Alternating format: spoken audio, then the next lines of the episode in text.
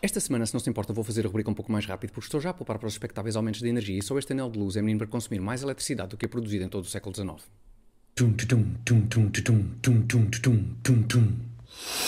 Vamos então falar da polémica em torno do aumento do custo de energia. Não consigo.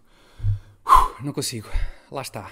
Não tenho energia para conseguir poupar energia. Precisava de um pouco mais de energia para ter energia para poupar energia. Por outro lado, se poupasse energia, também deixava de ter energia para poupar energia. E agora fiquei com dor de cabeça. Não só não vou poupar na energia, como ainda terei de investir em paracetamol. Bom, mas chega de falar de mim. Vamos falar antes dos decisores políticos e da sua indomável vontade de meter o bedelho é, é, a terminologia que se usa em ciência política, de meter o bedelho em tudo e mais alguma coisa. Neste caso, nos supostos lucros excessivos de algumas empresas como aconteceu ainda há dias com o secretário-geral da ONU, que pediu aos governos que tributem os lucros excessivos das petrolíferas. Ora, esta questão dos lucros excessivos encerra em si própria uma imensidão de outras questões. E nesta matriosca de questões irei, sem surpresa, concentrar-me na mais simples, que é a seguinte: o que são lucros excessivos? Imaginem que eu percebo imenso de negócios e imaginem que sou um exímio costureiro. Agora imaginem que eu abro uma loja. E imaginem que nessa loja vendo estupendo vestuário.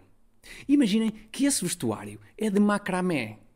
E imaginem, enfim, uh, talvez não precisem de imaginar mais, sigam só o meu raciocínio. O meu vestuário de macramé é de tal modo estupendo que se formam à porta da minha loja filas de espera que fazem as filas de espera na loja do cidadão parecerem filas de espera para fazer tatuagens no céu da boca. A coisa ganha tal proporção que há indivíduos que optam por se mudar para casas mais acessíveis, de modo a poupar no IMI e com essa poupança adquirirem mais fatiotas de macramé, levando os meus lucros a novos patamares de excelência. Será que neste caso os defensores do conceito de lucro excessivo considerariam este meu lucro excessivo? Desconfio que não só considerariam excessivo, como até imoral e não descansariam até que o meu lucro excessivo se transformasse em prejuízo comedido. Ponto em que continuariam a taxar o negócio até à sua extinção. E todos acabaríamos mais pobres e mais mal vestidos.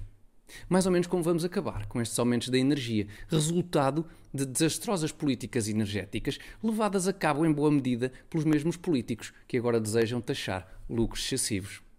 Vêem como este tema acaba por fechar de forma tão curiosa.